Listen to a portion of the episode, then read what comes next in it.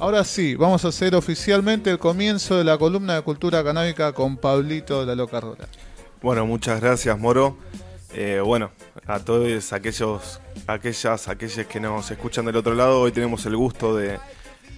Tenemos un invitado de lujo en la columna de cultura canábica. Contamos con eh, bueno, la comunicación con Luis Osler, abogado penalista y bueno, uno de los miembros fundadores de lo que ha sido Revista THC, un medio tan importante que abrió tantas puertas, ¿no? Para, para todo lo que es el periodismo canábico, como, como nos gusta decirlo. Miembro de SECA, que es el Centro de Estudios de la Cultura Canábica. Y bueno, como hemos dicho, al ser abogado penalista, eh, cuenta con muchísima experiencia en cuanto a todo lo que son problemáticas y causas por eh, tenencia, por consumo, afectadas por lo que sería la ley de estupefacientes. Eh, está del otro lado. buenas noches, Luis. Acá Pablo de la Loca Rola te saluda. Moro y Andrés. ¿Qué tal? ¿Cómo andan? ¿Qué tal? Buenas noches. Buenas noches. Buenas noches. gripado, pero bueno, acá estoy. Bueno, pero firme, firme. Acá nervioso de tener a semejante monstruo en la columna, pero bueno, trataremos de, sacarle el jugo a esta oportunidad. Eh, Luis, primero que nada quería arrancar eh, preguntándote y bueno, más que nada invitarte a que nos comentes y que le comentes a aquellas personas que nos escuchan del otro lado, ¿qué es SECA? ¿Cuándo se, fundó y con qué objetivo? ¿Cómo está conformado? Bien, eh, bueno, SECA es una asociación civil, eh, el Centro de Estudio de la Cultura Canábica, y nace en el año 2012, seis años después de la revista, y nace gracias a la revista. ¿Y por qué?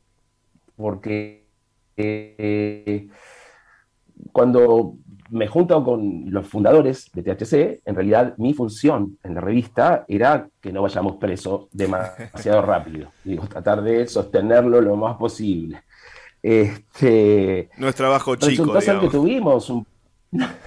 No, no, pero yo ya estaba acostumbrado a eso, así que más mal que mal íbamos. Este, el tema es que los dos primeros años más o menos la mantuvimos, lo estabilizamos y nos dimos cuenta de que iba a ser difícil, de que nos puedan frenar, pero lo que sucedía era que el viejo teléfono de línea de la redacción de la revista prácticamente sonaba todo el día con llamados de todos lados del país de gente criminalizada, gente detenida, llegaban cartas. Y nosotros, entonces, a ver, la, la participación mía y la del grupo que yo traía, que básicamente eran abogados, por eso sé que al principio éramos casi todos abogados, y atajábamos penales, digamos, a nivel nacional. Eh, nos llamaban de Jujuy, tratábamos de contactar con el abogado de Jujuy, mandarles una nulidad, explicarles qué hacer, hacerles escrito y hacérselo llegar. Y, o sea, nada, tratar de defender todo lo que podíamos los casos que nos llegaban.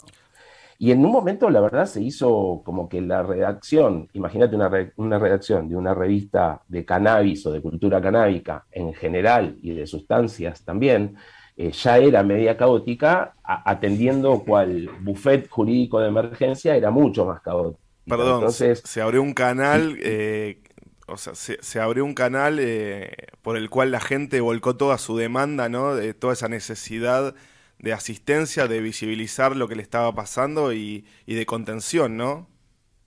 Sí, sí, tal cual, tal cual, y evidentemente deberíamos inspirar confianza porque nos llamaban y nos contaban todo, ¿sí? Literalmente todo.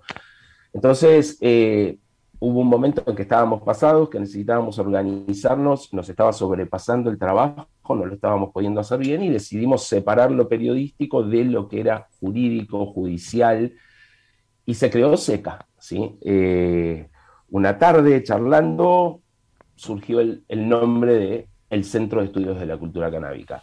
Y a partir de ahí, la verdad, eh, fue primero tratar de organizar y a pulmón seguir adelante con, con, las defensas, pero se avanzó en muchos sentidos y SECA tuvo también una especie de bautismo muy interesante, porque esto que empezamos a hablar, él en el 2008, se empezó a gestar en el 2012 y la primera acción concreta que tuvo SECA eh, como, como ONG, ¿no? porque veníamos haciendo cosas sin, sin todavía ese sello, fue la creación de las primeras jornadas de política de drogas y cannabis dentro de una universidad pública, como fue en la Universidad de Quilmes en el año 2013.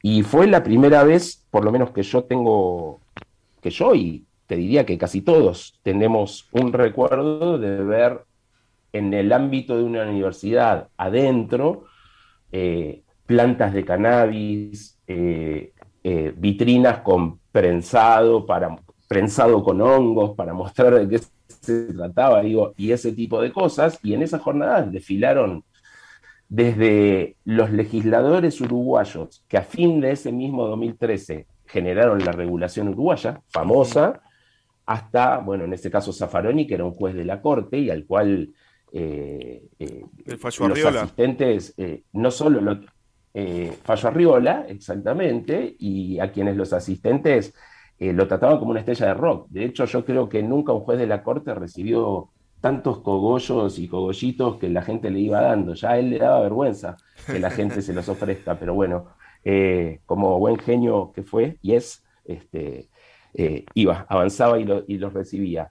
Em, y bueno, así surgió y fue avanzando, logramos empezar a hacer acuerdos, porque en un momento que no dábamos abasto, yo lo que decía era, tenemos que trabajar con las defensorías, con las defensorías públicas, ¿sí? que estaban muy relegadas, pero la defensoría pública está en todos los lugares del país donde hay un tribunal y una fiscalía, hay una defensoría pública, llegan al momento y lo único que necesitaban, hay muy buenos defensores, y en ese momento también lo sabía, pero lo que no había, y esto es, el, creo yo, el, primer gran mérito que tiene la revista, lo que no había, era conocimiento del nicho canábico, y del nicho de lo que pasaba y de cuáles eran las estrategias de defensa. Cuestiones que nosotros como abogados sí las teníamos, pues nosotros las vivíamos todos los días en los tribunales, todos los días. Entonces, después de muchos años, porque recién logramos atar esa, vos fíjate, esto fue en el 2013 y recién logramos anudar esa alianza con las defensorías a nivel eh, provincial y a nivel nacional en el año 2019, cuando en la Expo Cannabis SEPA, SECA presenta el punto de acceso a la justicia, donde todos los defensores públicos atendían a la gente gratuitamente y los asesoraban. Así que bueno, a partir de eso, entrada en universidades, hoy capacitamos, estamos yendo este mes a capacitar Fuerzas de Seguridad Tierra del Fuego, a, Entre Ríos también.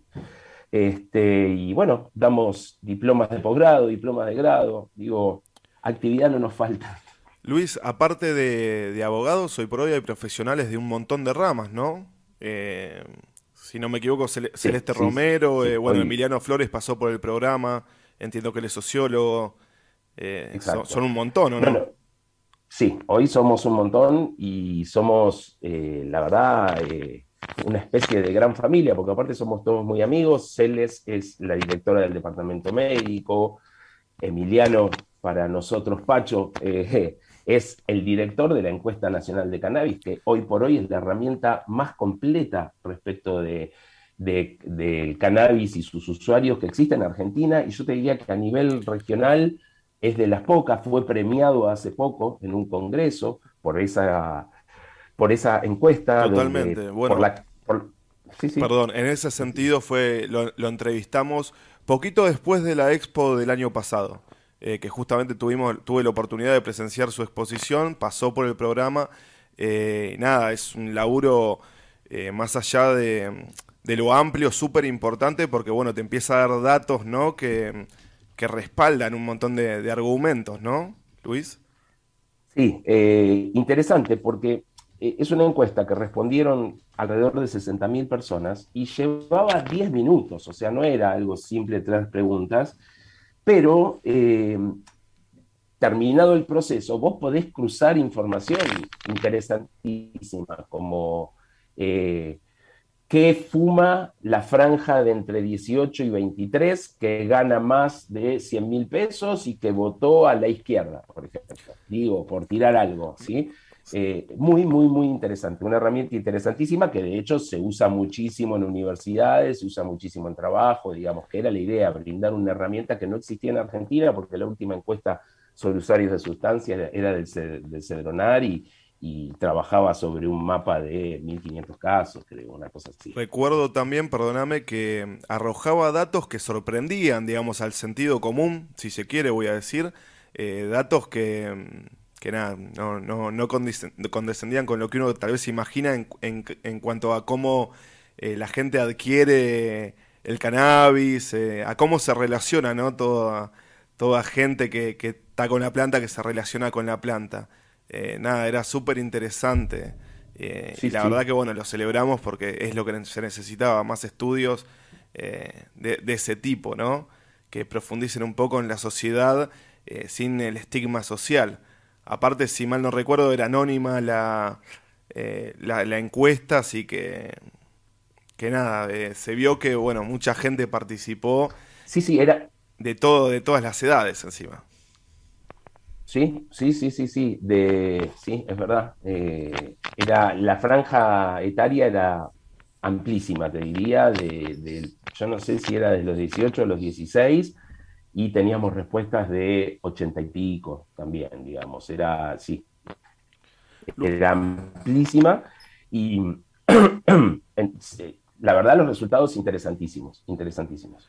Cambiando un poquito de tema, eh, Luis, y bueno, teniéndote acá presente eh, en la comunicación, no puedo dejar de, no puedo dejar de consultarte. En este momento en el que estamos viviendo, ¿no? en este contexto en el cual estamos entre eh, la ley de estupefacientes, la 23.737, eh, la cual pena el cannabis, su tenencia, un montón de aspectos en relación a la planta. Y eh, bueno, la ley 27.350 de uso del cannabis medicinal, ahora la ley 27.669, si no estoy equivocado, de cáñamo industrial, todas estas nuevas reglamentaciones que están, están saliendo, ¿no? hay como mucha incertidumbre, tal vez, o se, se, ven ciertos grises, ¿no? Entre lo que se puede y no se puede hacer. Eh, no es legal hoy por hoy cultivar de ninguna forma si uno no está habilitado por el ReproCan, no por el registro eh, de cultivadores usuarios de cannabis medicinal. Eh, pero bueno, aún así, inclusive la gente que, que tiene el ReproCan ha, pasado desde, que ha salido este, este registro sigue sufriendo allanamientos y te tengo que, consultar en ese sentido, ya que vos sos un especialista en esto. Eh, ¿Qué recaudos aconsejás que tome la gente, primero que nada, para prevenir eh, algún tipo de allanamiento, algún tipo de problema de este tipo? Eh, y por otro lado, bueno, en caso que no se haya podido prevenir, ¿no? en caso que tengamos la desgracia de que nos vienen a golpear la puerta, ¿qué es lo que uno tiene que tener en cuenta? ¿Cómo se tiene que manejar? ¿Qué aconsejás eh, aquellas personas, aquellos cultivadores o usuarios de la planta que nos escuchan del otro lado, como para darles tranquilidad y, bueno, herramientas, ¿no? Para afrontar esto. Bien, a ver, es amplio. Sí, sí. Pero bueno, vamos a No te quise poner en aprieto, sé que, sé que... No, no, pero bueno, no, no, me, abuso de tu capacidad. No, por favor, al contrario, es un placer. Eh, a ver, el tema es el siguiente. Primero tenés esto que vos hablás de los grises. Y los grises hay que ver cómo se interpretan. Yo vengo de una formación penal, pura, neta y exclusivamente penal. Con lo cual, para mí los grises no son grises, sino que son más bien negros. ¿Y esto por qué? Porque, digamos, alguien que viene desde un, desde un enfoque más civilista puede decirte que en caso de duda eh, siempre debe ser a favor de la persona, a favor del imputado, e incluso el derecho penal lo dice, pero la experiencia pura y dura lo que te dice es que en caso de duda eh, se invierte la carga de la prueba, o sea que el principio de inocencia no rige y sos vos quien va a tener que probar que no estás cometiendo un delito, cuando en realidad siempre tiene que ser el Estado el que pruebe que vos estás cometiendo un delito. El abismo entre la teoría y la práctica, ¿no? Exactamente, exactamente. Un abismo que en penal te puede dejar eh, eh, privado de la libertad o pasando un rato bien feo. Entonces, por eso yo siempre que escucho y que hoy hay muchísima difusión jurídica en redes respecto de posibilidades de armar cuestiones, llamarlos clubes, llamarlo eh, eh, eh, cooperativas o lo que sea, siempre pongo énfasis en eso, en que no piensen que los grises hoy son aprovechables, este, los grises son aprovechables después de que, de que se tomaron muchas víctimas. Entonces eso es un primer una, una primera mirada fundamental es el saber que los grises no son grises, sino que más bien son oscuros. Entonces, a partir de eso, vos vas a tener que darte, eh, pensar siempre, y lo hago bien genérico, es pensar ¿Qué es lo que busca la ley penal? Y la ley penal en principio lo que busca es combatir el comercio, si eso tendría que ser salvando muchísimas distancias. Por lo tanto, el primer punto, y teniendo en cuenta que acá se va a invertir la carga de la prueba y siempre vas a tener que demostrar vos, es tratar de quitar la mayoría de indicios que puedan hacer pensar al juez que vos estás comerciando. ¿sí? ¿Y, ¿Y por qué digo que lo tenés que hacer vos? Porque si esto lo hiciesen los jueces, y en esto van las capacitaciones, ningún juez podría, tendría que dar una orden de allanamiento como hay todos los días sucede, porque eh, una denuncia anónima dice que hay plantas en una casa, o porque aún un policía saca fotos de una planta en una casa, porque se supone que a partir del, rayo, del, del fallo Arriola, lo que se llama noticia del crimen, o sea, lo que hace que vos investigues, no puede ser la tenencia, sino para qué la tenés. Y vos por ver una planta 5, 10 o 50 en una casa, no podés inferir que esa persona está vendiendo eh, marihuana. ¿sí? No se podría justificar el allanamiento sin conocer el fin, digamos, destinado... Exacto, exacto. Este es en el reino de lo ideal, eh, que no es en el que habitamos nosotros. Entonces, eh, lo, primero que, lo primero es, digo, por supuesto, vos nombraste dos herramientas o una herramienta que para mí es fundamental junto con otra, que son el ReproCam, por un lado, eh, en cuyo artículo 8 trabajamos intensamente. Yo diría que cuando se dictó la ley de cannabis medicinal, en el único artículo que pusimos énfasis, pensando en un futuro ReproCam, fue en el artículo 8, sin saber ni que se iba a llamar ReproCam, por supuesto. Este, ¿Y por qué? Porque en cierta manera eh, lo que hace ese artículo 8 es legitimizar las conductas de un artículo de la ley de estupefacientes, que es el artículo 5, que es el artículo del comercio, y que empieza, el que ilegítimamente tenga, siempre cultive, venda, almacene, bla, un montón de cosas. Ese ilegítimamente se legitima con un reprocan. Pero este reprocan es en realidad, eh, se supone que un registro para usuarios del cannabis medicinal. Y acá va una pequeña anécdota. Cuando en Canadá se abrió el registro, lo que sería el ReproCan, cuando fue el primer registro de cannabis medicinal, el primer año se registraron 70 personas y al segundo año había 300. Acá se llegó a 90.000 el primer año, estamos para superar los 100.000 y evidentemente entonces estamos hablando de la punta de un iceberg, de algo que está ocultando una realidad que pide a gritos una regulación amplia del cannabis. Perdón, no es casualidad que se haya caído el sistema, la página, todas las trabas que hubo, cómo superó, ¿no? Em, evidentemente la expectativa que de la gente de, o de quienes lanzaron este programa, este registro, eh, no dieron abasto, no pudieron, no les alcanzaron las manos, digamos, ¿no? Para dar respuesta a todos. Eh, Mira, yo, yo lo analizaría, a ver, ahí en el Ministerio de Salud eh, se han cargado una tarea titánica en la cual han puesto dos o tres personas a manejar algo que, como vos decís, eh, lo sobrepasó. Esto no quita eh, para mí el, valor que tiene, ni mucho menos la tarea que está Carlos, que es Marcelo, Marcelo Morante, que realmente digo, está resistiendo todos los embates, porque si bien todo el mundo dice estar de acuerdo, por distintos lugares todo el tiempo se le está tratando de socavar y agrietar el piso a ver de qué manera cae. Y él resiste y no solo resiste, sino que avanza en el autocultivo, avanzan con las ONGs, digo, Morante y, la ministra también, ¿no? Porque en definitiva es su, superiora jerárquica. Este, y se avanza en pequeños logros que te repito, hoy por hoy eh, son, eh, si querés, parches que no vienen mal, pero que son parches para lo que tendría que ser una regulación amplia. Eso, eh, digamos, no tengo duda que va a llegar y espero que sea lo antes posible.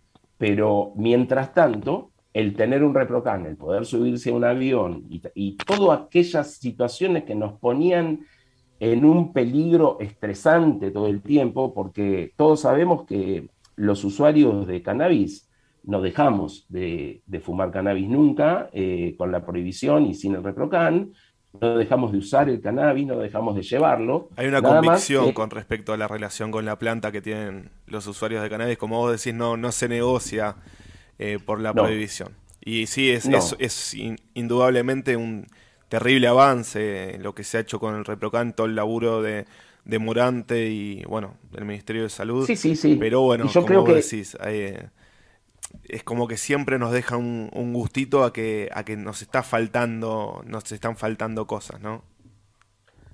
Es que sí, es que, a ver, que haya 100.000 personas eh, realmente no indica de que cada vez hay más enfermos que necesitan cannabis en, en, Argentina, sino que lo que indica es que hay muchas personas que usan cannabis en Argentina y que necesariamente, a ver, como dice mi amigo Sebastián Basalo, todo uso de cannabis es terapéutico y yo comparto eso. Totalmente. Este, pero en el ReproCan hay también muchísima excusa para sostener esto, que a esta altura es, tendría que ser una verdad absoluta y que nadie tendría que, digamos, eh, no, no, no se puede contradecir.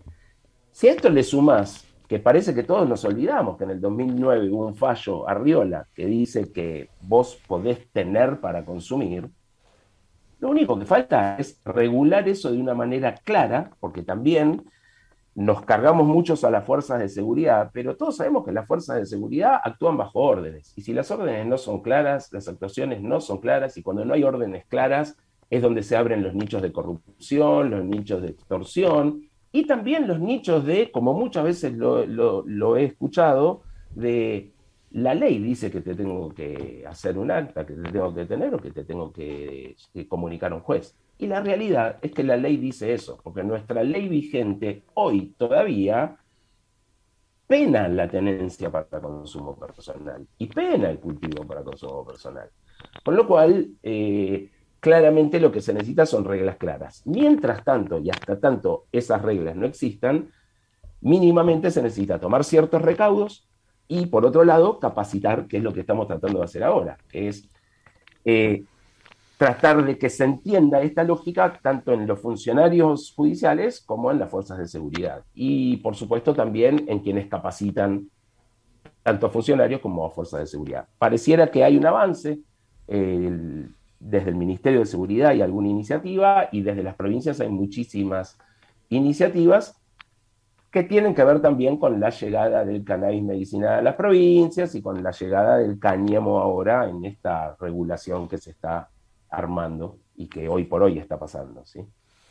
Eh, sí, esto de que vos decís que hay que, eh, de alguna manera, entre comillas, educar a las fuerzas de seguridad, eh, también creo que más allá de las leyes y, y, los avances que acá Pablo y, vos estaban mencionando, también hay, hay, hay que educarla en, el prejuicio, ¿no? También, porque hay una persecución que creo que también va por ahí, por más que eh, la ley eh, cambie o, o, de repente se empiecen a abrir algunas cuestiones, hay, también una cuestión de, prejuicio y de abuso de, autoridad y de poder, que, que muchas veces tiene que ver con, simplemente por ser usuario o, utilizar eh, la planta.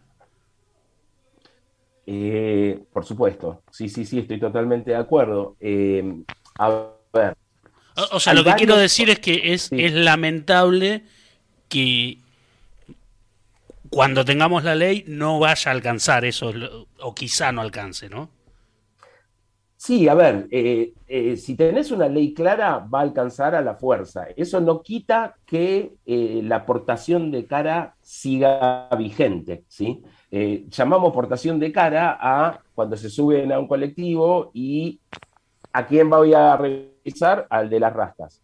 Pregúntale a Matías Faray, un activista, un viejo activista y un gran amigo, Le mandamos candidato a todas las, todas las requisas que pasaron delante de él lo tuvieron como protagonista. ¿sí? Entonces, eh, ya conoce el código penal mejor que yo y yo creo que tiene argumentos de abogado que superan a los de muchos abogados de grandes estudios, de tanto haber sido detenido y requisado. Entonces, pero eso sucede con el cannabis y sucede con los indigentes y sucede y, en cada época ha sucedido con distintas cosas, ¿sí? ha, eh, sucedido con los homosexuales y en, otras épocas con los comunistas y llamados los zurdos. Digo, Eh, eso se llama eh, control social de minorías y desde la ley seca para acá sucede. Entonces, por supuesto que para que eso cambie, no va a alcanzar solamente con que cambie la ley de drogas, se va a necesitar cambios más profundos. Ahora, si la ley de drogas cambia, por ejemplo, lo que se llama la estadística policial de narcotráfico, que es una causa por un porro y una causa por 15 toneladas de porro, son dos causas de narcotráfico, va a cambiar necesariamente. Y sí. O sea, y, cuando vos vas a rascar esa estadística, donde el 97% son causas de usuario y el 3% son causas de narcotráfico, de las cuales el 3% del 3% llega a una sentencia, y bueno, van a tener que salir a mostrar de que trabajan. Hoy por hoy están escudados en eso. Van a tener que replantear, ¿no? Eh, el accionar, eh, la estrategia. Eso te iba a decir, que, que el porcentaje sea 3 y que, y que de ese 3% eh, el número que, que lleva una condena sea tan ínfimo, creo que deja las claras de, de, por qué. Si uno pregunta por qué, creo que se responde solo, ¿no? Exacto, exacto. Luis, pero también los instrumentos se los está dando el legislador, sí. Perdóname, eh, en el caso, ¿no? O sea, como prevención, bueno, podemos tratar de, escudarnos en nuestras nuevas reglamentaciones, entendiendo que en realidad cualquier uso que le demos a la planta, siempre y cuando nosotros sintamos que nos haga bien, es terapéutico, eh, está avalado por la ley nacional eh, vigente al día de hoy eh, en ese sentido tenemos derecho a relacionarnos con la planta. Ahora, por más que yo tenga reprocan, si en algún momento, ponerle que avasallan mis derechos y me allanan igual, ¿qué es lo que me conviene a mí? ¿Cómo me convendría a mí manejarme cuando tengo la policía dentro de mi casa? ¿Y qué es lo que convendría que yo tenga preparado? ¿De qué manera manejarme? ¿De qué manera... Eh, ¿Cómo decirlo? ¿Qué es lo que debería estar? ¿Cuál es el orden que, deben de tener las cosas? ¿Qué es lo que yo puedo hacer para minorar el problema, digamos, que yo pueda tener a causa de ese allanamiento?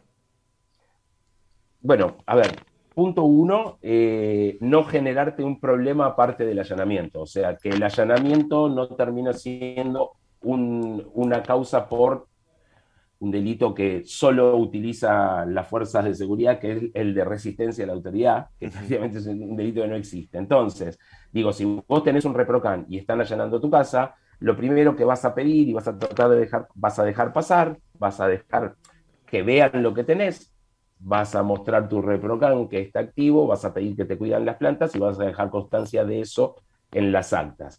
Eh, tratando de no generar discusiones que te deriven en otro tipo de cosas. Tenés que ver que si entran con testigos, tienen que entrar con testigos, te tienen que mostrar una orden de allanamiento y en lo posible eh, tratar de que antes de que empiecen constaten la vigencia de tu reprocan. Esto puede suceder o no, porque eh, sabemos con los bueyes que haramos, tampoco vamos a ser inocentes, pero esto te puede aplacar todo. Por supuesto, por supuesto, toda la posibilidad de generar reacción en red siempre es buena también. Ya no te digo que tengas el teléfono de un abogado, porque eso ya creo que todo el mundo sabe que tiene que tener un abogado de confianza para estas situaciones, lamentablemente. Pero aparte, hoy por hoy hay grandes redes con las organizaciones donde en cinco minutos, cosa que no sucedía, no te digo hace 25 años, sino hace 10, eh, hay una agilidad de respuesta y están tan tejidos los lazos entre las redes que en pocos minutos vos podés generar una movida que por lo menos haga que eh, el señor juez, el señor juez diga, mm, me, a ver, me voy a comprar un problema, porque pocas veces el razonamiento es estoy haciendo las cosas mal. Es no, esto me va a dejar mal parado, mejor paro o lo pienso, lo veo. Por supuesto que hay un montón de excepciones, pero estas cosas suelen suceder, como como que te digan que no saben lo que es el retrocan. O sea, perdón. sí. En, un principio sería eh, tomárselo con tranquilidad, no perder la calma y por otro lado, bueno, tratar de no estar solos, no encontrarnos solos, eh, agruparnos, digamos, con otra gente que, se relacione con la planta, digamos. Sí, sí, sí, por supuesto. Y el otro día se publicó un mapa de, de ONGs activas en Argentina. Son un montón. O sea, hay un montón. Y, y vos lo ves. O sea, por supuesto que tampoco es lo mismo que te pase acá, que te pase en el medio de La Rioja o que te pase en Santa Cruz, digo, por decir. ¿eh? Eh, siempre vas a tener que lidiar con los problemas, no solo con el problema general, sino con el problema puntual del lugar donde estás. ¿sí? Por ejemplo, Bahía Blanca es una ciudad que se caracteriza por, un fiscal eh, que le gusta mucho el papel de sheriff, pero eh, digamos de sheriff con los débiles, y por supuesto es un lugar bastante refractario al cannabis. Aún así, está lleno de organizaciones y tienen un circuito y una red de, solidaridad eh, muy interesante. Eh, en otras ciudades eh, las cosas están mucho más distendidas, pero básicamente lo que entiendo que es fundamental es no dar las excusas para generarte un problema más grande al que ya tenés y que es que es que te estén allanando. Por supuesto, hacer, hacer dejar en claro que lo que te se está llevando es medicina tuya y que eventualmente van a tener que correr con las responsabilidades de, haber llevado, de haberse llevado la medicina de una persona que tiene una autorización para tenerla. Y esto se explica claramente y no a los gritos, ni empujando, ni nada. Después, por supuesto, te podés comer el garrón. ¿Por qué? Porque seguimos en deuda con lo principal, que es una, una regulación como la gente y amplia. Y en el caso del cannabis medicinal, de una difusión que tampoco está a la altura de un ReproCan con 100.000 personas. ¿sí? Totalmente, recién te escuchaba y me parece una misión titánica, digamos, eh, esto de, capacitar a las fuerzas de seguridad y a las fuerzas, a las fuerzas, a los miembros del Poder Judicial eh, y, por, y a la vez súper necesaria, porque, a ver, la ley está, pero hemos visto a través de este, de este tiempo, desde su sanción, eh, que siguen pasando los allanamientos, eh, se desconoce. Me acuerdo hace poco un video eh, en una comisaría de un muchacho que tenía el reprocan y que el policía le, discutía y te dabas cuenta que mm, te dabas cuenta que este efectivo policial desconocía totalmente lo que podía y no podía hacer una persona con reprocan. estaba como totalmente negado y vos decís, pucha, a ver, la gente que de repente me tiene que proteger, tiene que cumplir y hacer cumplir la ley, no la conoce. Así que nada, lo celebro, eh, lo felicito y me parece súper, súper necesario ese laburo. Eh, por otro lado, bueno, entiendo que también tenés que tener cuidado, ¿no? De que no te pesen las plantas con las macetas, ¿no? Está, está bueno esto de tener todo rotulado, Luis. Sí, parece de otra época, porque esos eran los protocolos que hacíamos en el 2013. Yo los está, como tengo que que renovar cosas de capacitación, eh, los tengo acá al lado mío, justo los estuve leyendo hoy durante el día, y eso lo explicábamos en el 2013 y es increíble que todavía siga pasando. Entre las personas a capacitar están los peritos también, porque, a ver, se te llevan las plantas con las macetas, las pesan, Después sacan las dosis en base a un cálculo de la Organización Mundial de la Salud del año 60 o no sé de, qué, de esa década, donde es estándar, todas las personas pesan 70 kilos, entonces se hace la misma división y donde capaz que te agarran un frasco y son 3 millones de dosis lo que da el frasco respecto eh, para vos. Entonces, digo, por ejemplo, las semillas, las semillas, ¿sabes cómo se peritan básicamente? Morfológicamente. Por ejemplo, se dice, esta, ¿qué quiere decir morfológicamente? Esta semilla que tengo acá y la miro es igual a una semilla de cannabis, por lo tanto es una semilla de cannabis. ¿Qué empezamos a hacer? ¿Es parecida o es igual? empezamos a aportar como prueba semillas de lúpulo, que son iguales. Y los peritos no sabían. Les poníamos todas de lúpulo y decían cannabis, y decíamos no, lúpulo. Entonces, digo, ese tipo de cosas. No se puede peritar una cosa viéndola, o como por ejemplo, preguntar los jueces, ¿cuánta cantidad de cogollos secos va a salir de esa semilla? ¿Te secuestran a vos 10 semillas? Entonces preguntan los jueces, ¿Cuánta cantidad de cogollo va a salir de 10 semillas? Cosa imposible, no sabes si van a ser machos, si va a ser hembra, si va a germinar, si está podrida, si es de lúpulo. sí, preguntan cosas ajenas al conocimiento de cultivo. Exactamente. Entonces es necesario que entiendan la planta, que entiendan sus ciclos, que entiendan que hay machos y hembras. En fin, eh, son muchas las cosas. Por supuesto que no es imposible porque no, no existe el imposible en esto, lo estamos viendo ahora. O sea, hace muy poco tiempo tenemos la posibilidad de comprar semillas argentinas en los grows, legales, ¿sí? Entonces, o plantines y esquejes, con lo cual, eh, algo impensado, otro laburazo, el de Linace, para mí, un laburo interesantísimo, eh, pero bueno, son cuestiones, es, hay mucho camino por recorrer, se solucionaría mucho más fáciles haciendo las cosas claras y cambiando la ley, que es nefasta. ¿sí? Es una ley eh, eh, eh, no solo que está fuera de moda o, fuera de uso y que cada vez se aplica menos, digamos, la ideología de la ley ya no se aplica ni en el país que nos la impuso, fue Estados Unidos y cada vez tiene más legalizado todo. Este, pero bueno, mientras tanto eso no cambie, es necesario, sí, una capacitación intensa y profunda de todos los actores del proceso penal, no, no solo de la fuerza de seguridad. Bravo, de todos los actores. Bravísima tarea, pero súper, súper necesaria. Es, es, bueno, uno de los reclamos más vigentes justamente desde que ha salido el Reprocan, me parece. Sabes que justo en, en, YouTube estaban escribiendo desde Flores de Libertad, eh, decían clarísimo, Luis, como siempre. Eh, saludos, saludos. Esa saludos. gente es interesantísima.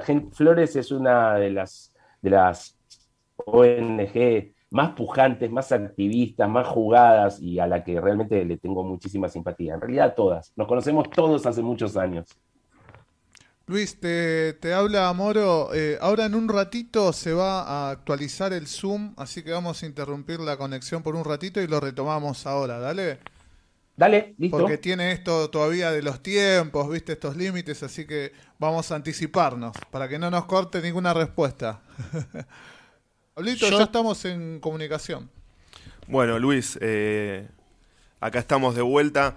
Eh, volviendo un poquito al tema, estuvimos hablando de aquellas personas que, bueno, tenemos el ReproCan. Ahora, en caso de las personas que aún no lo han sacado por distintas cuestiones, viste que sigue existiendo desconfianza con respecto a un registro, en especial un registro estatal, ¿no? Em, eh, que, bueno, ahí se pone más jugada la cosa, ¿no? Un poco más, más complicada, volviendo a épocas anteriores. Particularmente si estuvieses hablando a aquellas personas que cultivan y que no han sacado por distintos motivos fuesen el ReproCan. Eh, particularmente, tienen que seguir teniendo estos cuidados, ¿no? Como hablamos de estos protocolos anteriores. Luis. Estaba silenciado, perdón. Ah, no, por soy Una persona, soy una persona mayor. puede fallar, decía. Este, exacto. a ver, primero, primero a las personas que todavía le tienen cierta desconfianza al ReproCan, digo, la gran mayoría, uno mira las redes y la gente, muchísimos que no están en el ReproCan, porque conozco mucha gente en este ambiente y sé que muchos no lo están, y están mostrando sus flores, mostrando sus cogollos, hablando de porro en, Instagram. Y la verdad es que hoy por hoy las redes son eh, la gran pecera en la que pescan las fuerzas de seguridad. ¿sí? Digo, no es cuando, vos, cuando vos ves que pasa de todo en Instagram y decís, ah, pero entonces eh, e, es errado razonar que porque todo pasa no hay persecución en realidad está pasando tanto que no se da abasto con esa persecución y se eligen persecuciones puntuales para momentos puntuales. Entonces, no te extrañes que cuando sale algún casito raro o algún tema de alguna corrupción, eh, ya sea policial o alguna cosa así, enseguida aparece un caso eh, de alguien preso por plantar. Entonces, lo primero que les diría es que el ReproCan si bien no es la herramienta ideal, sí es eh, una gran herramienta. Y como les decía, todo uso es terapéutico, ni siquiera tienen que mentir, eh, porque todo uso es terapéutico. Y los buenos médicos lo entienden. Entonces, eso por un lado. Después, eh, lo que decíamos antes, tener clarísimo que uno no solo tiene que ser, sino tiene que parecer en materia penal. Entonces, todo lo que permita vincular ese, eh, ese cultivo o esa tenencia que uno tiene en su casa a, que se suponga que puede haber un comercio, tiene que ser descartado. Entonces, las plantas yo las rotulo, o por lo menos era lo que hacíamos antes de esto, era rotularlas. Eh, desde SECA habíamos sacado un, pequeño sticker que, que, explicaba el derecho que teníamos a tener esas plantas evitar los elementos de pesaje. En realidad es, son consignas que son contradictorias, porque uno, uno tiene una, un elemento de pesaje porque dosifica, porque si hace un aceite quiere saber cuánto. Eh, en realidad lo que está haciendo es reducir daños, o sea, está haciendo lo que la prohibición no le enseñó a hacer, que es y ya no hablemos solo de, cannabis, que es que si vas a usar una sustancia, lo mejor hacerlos en las dosis correctas, que sean puras, que no tengan a conciencia con sustancias nocivas. Claro, consumo responsable. Una, una sección de la revista del número uno. Entonces, eh, el tema eh, pasa por ahí. Tomar todos los recaudos, llevar, si quieren, sus, eh, pueden llevar sus anotaciones pero básicamente, hoy por hoy, eh, yo sé que hay muchísimos que no están de acuerdo, pero creo que el ReproCan eh, facilita un poco las cosas. ¿sí? Por supuesto, también, eh, a ver, si se respetase, por ejemplo, eh, nosotros tenemos un sistema judicial que los fallos de la Corte no son obligatorios y ese es el gran problema. ¿sí? O sea, volviendo al ejemplo de Canadá, Canadá en un momento le dijo al gobierno, arreglame en seis meses, quiero que esté funcionando un registro y que me arregles y me legalices el cannabis medicinal. Fue así, por un caso que llegó. Y así se tuvo que adaptar. En cambio acá, al no ser obligatorio, vos podés tener la locura de que la Corte dice, que la tenencia para consumo personal no está eh, eh está permitida, o sea, no está penada, pero después encontrarte, eh, exacto, pero después encontrarte con jueces de primera instancia y de segunda instancia que dicen que no es así y que vos tengas que llegar a la corte para que eso pase. Y para cuando llegaste a la, a la corte, ya las flores no van a estar secas, digamos, no, van y, a estar y, y, tu estado de ánimo y de salud mental tampoco. exactamente, exactamente. Entonces, em, todo lo que se pueda prevenir, y te repito, la idea genérica que uno que tiene que tener es que lo primero que, va a buscar es el indicio de comercio. ¿sí?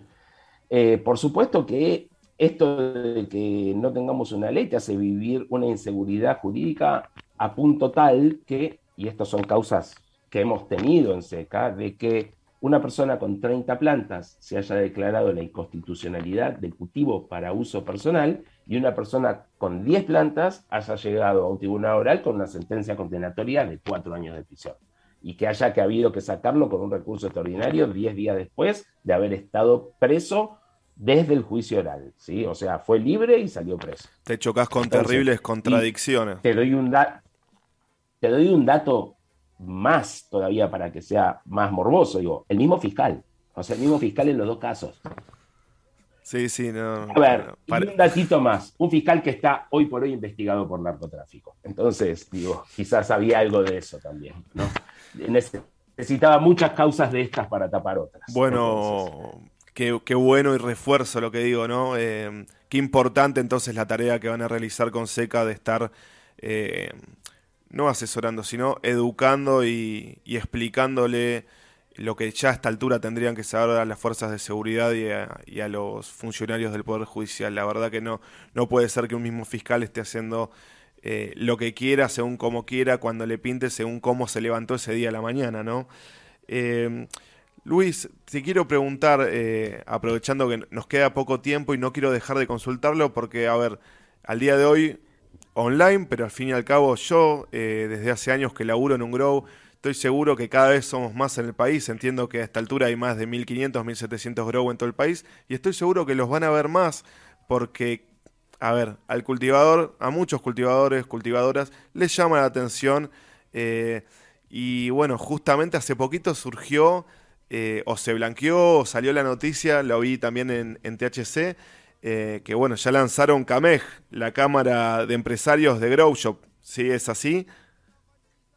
Es así, es así. Ahí tuve, bueno, estas son las cosas, son las satisfacciones de, del, laburo que, hacemos y del mío en particular, ¿no? Haber he sido parte de la formación de la Cámara de Grows, de Mamá Cultiva, de varias organizaciones, de SECA, de la revista, de la EXPO, digo, y sí, el CAMEG eh, es uno, eh, para mí una satisfacción particular, porque la verdad sufríamos mucho y nos costaba mucho defender los temas de los cierres arbitrarios de los grows, porque, y que no era una cuestión penal, era la cuestión de uno que decía, yo no quiero que venda tierra acá porque acá no hay droga. Bueno, yo, perdóname, yo recuerdo el caso de San Miguel, estuve, inclusive hace unos meses estuvimos en una reunión virtual justamente hablando de estas cuestiones, como los chicos del Jardín Primitivo, eh, en ese mismo, en ese mismo municipio, eh, como vos bien decís,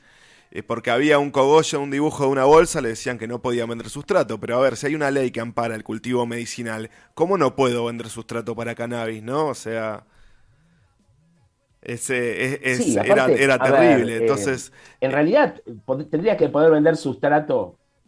Exacto, exacto. Bueno, y vos fíjate qué arbitrario, porque te encontrás en un terreno que es más arbitrario todavía que el derecho penal, si bien menos peligroso, bueno, no te van a llevar eh, preso, pero te van a hacer morir de hambre porque no puedes trabajar. Pero, exactamente. Eh, Mauri y los chicos de Jardín Primitivo lo han sufrido mucho eso. Entonces, eh, a ver, absolutamente, una de las cosas. Entonces, a ver, después de eso, lo que decíamos nosotros es, no sirve ir caso por caso hay que agruparse, hay que lograr una silla en la mesa de las negociaciones y separados no la van a lograr, porque imagínate que no van a poner 1.700 sillas en una reunión para que vengan cada dueño de cada grow. Era necesario que se junten y empezar a tener reclamos concretos. Y esos reclamos eran la venta de semillas. Por eso yo digo, esta Cámara vino con un pan bajo el brazo, porque primero obtuvo la venta de las semillas y después se presentó aunque era una de las consignas con las que estábamos trabajando. Pero, por ejemplo, la habilitación general eh, de una categoría específica para Grow para mí es otra de las grandes consignas.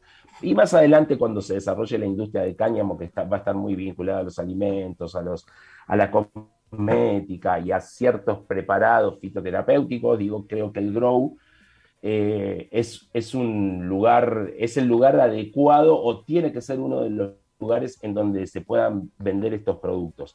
No nos tenemos que olvidar que hay una... Está muy ligado eh, el cultivador, que para mí es el, eje de todo esto. Siempre que hablo de los cultivadores lo hago con muchísimo orgullo. Yo soy un bastante malo como cultivador, pero sí soy amigo de casi todos los buenos y me enseñan no mucho. No te creo, no te creo. He escuchado buenas referencias de vos también. Más o menos, más o menos. Pero este, lo que sí digo es que gracias al cultivador hemos tenido el cannabis medicinal, las madres supieron, anda a hablar con Valeria Salecho, anda a hablar con cualquiera de las agrupaciones del cultivador. En cada agrupación hubo un cultivador primero, ¿sí? ¿Por qué? Porque ese era el que te enseñaba cómo hacer la tintura, te decía el, cómo... el expertise, le dicen. Exactamente. Y los grows si bien hoy hay un montón y muchos no están a cargo de cultivadores, yo el otro día en la presentación contaba mi primer acercamiento a un grow, era, una, un, era un local que tenía una cortina por la mitad, salía mucho olor a porro, y del otro lado había una especie de sensei que era Ezequiel Pulpa, o sea, el dueño de Pulpo, que fue el primer grow que yo conocí, y que vos entrabas y el tipo te decía, esta semilla, el macho, esta variedad, proba, pone esta tierra, sácale, ponele entonces, hay, hay un vínculo muy fuerte entre el cultivador y el grow. Y así como se debe necesariamente, si queremos tener eh, una regulación justa y una cultura canábica como la que nos merecemos, el cultivador tiene que estar en un lugar central, el grow también. Y vos fíjate que el grow, en plena pandemia, fue, eh, fue una actividad que incorporó trabajo y que se multiplicó. Y, si no, preguntarle a Damián de Santa Planta lo, que fue su trabajo durante el claro. Yo, Entonces. Yo doy fe, a ver, eh, hablando con familiares, ¿no? Hablando con amigos. O sea, vos ves que mientras que el país iba a la mierda, el, el rubro crecía. Cada vez había más grow, cada vez más gente cultiva, cada vez más se vuelca. Eh, cada vez más cantidad de gente se vuelca al autocultivo. Y como bien decís, a ver, eh, a través de los cultivadores y la experiencia del cultivador que después se vuelve muchas veces, son las primeras etapas dueño de un grow, estos establecimientos, estos locales, se vuelven escuela de cultivo para mucha gente que después salió de ahí tal vez eh, con sus experiencias y formó hoy por hoy una agrupación canábica, una organización canábica, es todo como una misma cadena eh, y aparte, bueno, yo lo veo desde el punto laboral, ¿no? Una, una pavada. Yo me puedo anotar en AFIP hasta tres actividades puedo hacer, ¿no? Tres actividades comerciales.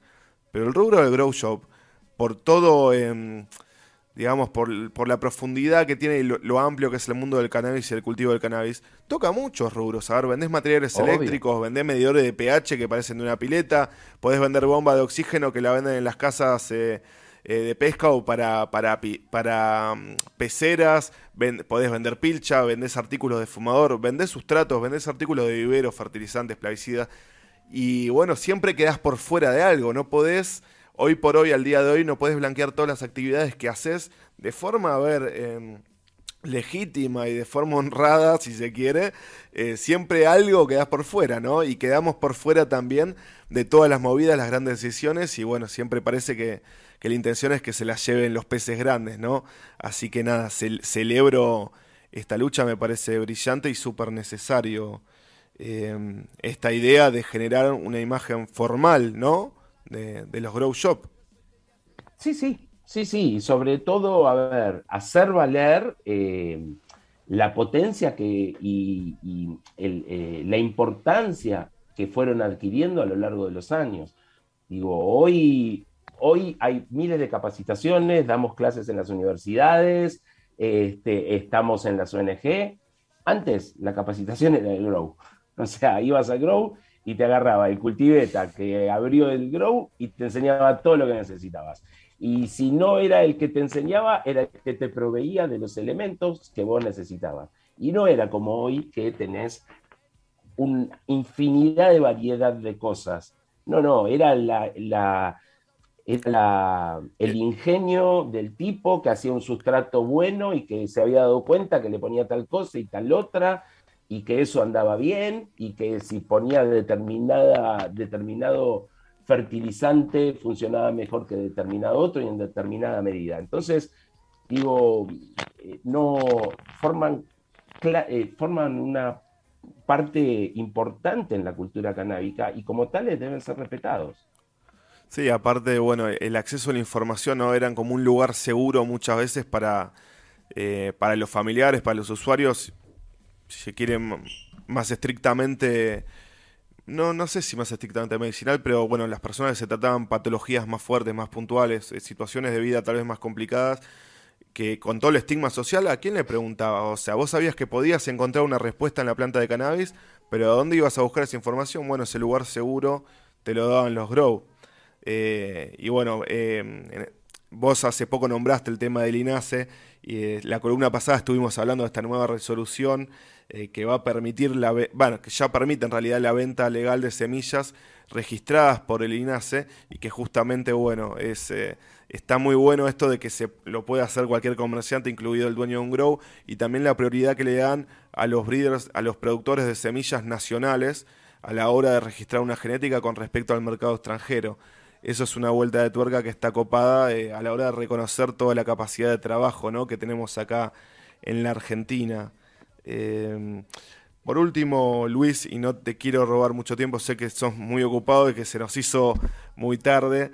Em, estuvimos hablando en un momento con lo que es eh, los amigos del Jardín de Unicornio, que ellos arrancaron su arrancaron su club de cultivo desde el punto de vista de la desobediencia no civil y después también hemos tenido la suerte de hablar por ejemplo con eh, Nico de Bien al Sur que nos ha contado que ellos son un club de cultivo que se ha adaptado a lo que es la nueva normativa, que es la del ReproCan. Eh, la pregunta es, ¿cómo, ¿cómo, vos que estás bien en el tema, eh, la única forma de hacer un club de cultivo legal en este contexto hoy por hoy sería a través del cultivo solidario del ReproCan? ¿Hay otras formas? ¿Hay, otras, hay, hay otros clubes que se están gestando de, de formas distintas?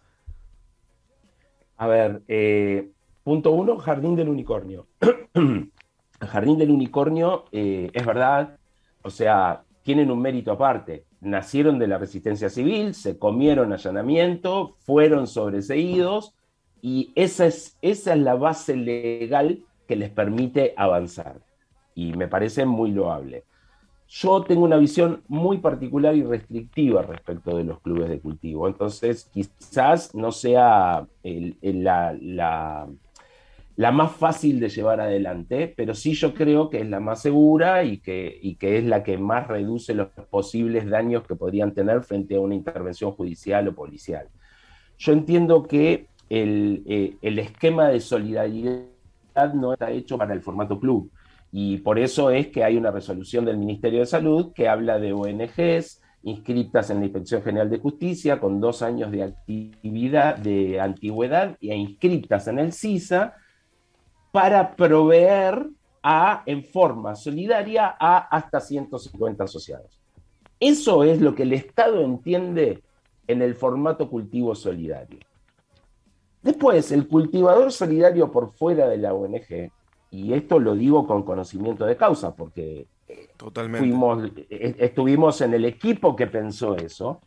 Eso surgía, y de hecho la palabra cultivador solidario surge de, de las charlas que tuvimos en ese momento, surgía de, cuestiones tales como, vamos a un ejemplo concreto, Valeria Salech, eh, si no podía cultivar ella, que iba a cultivar su nene para él, una persona mayor con, con artritis o artrosis, eh, que iba a cultivar o, que no sabía Entonces, eh, existía entonces una figura que era un cultivador, que era un cultivador cercano, el tío, el padre, la madre, el vecino del barrio, que cultivaba para su entorno de cercanía. Y es por eso que hoy el cultivador solidario sigue teniendo la exigencia de nueve plantas por más que sea solidario de más de una persona. ¿Sí? Justamente por eso.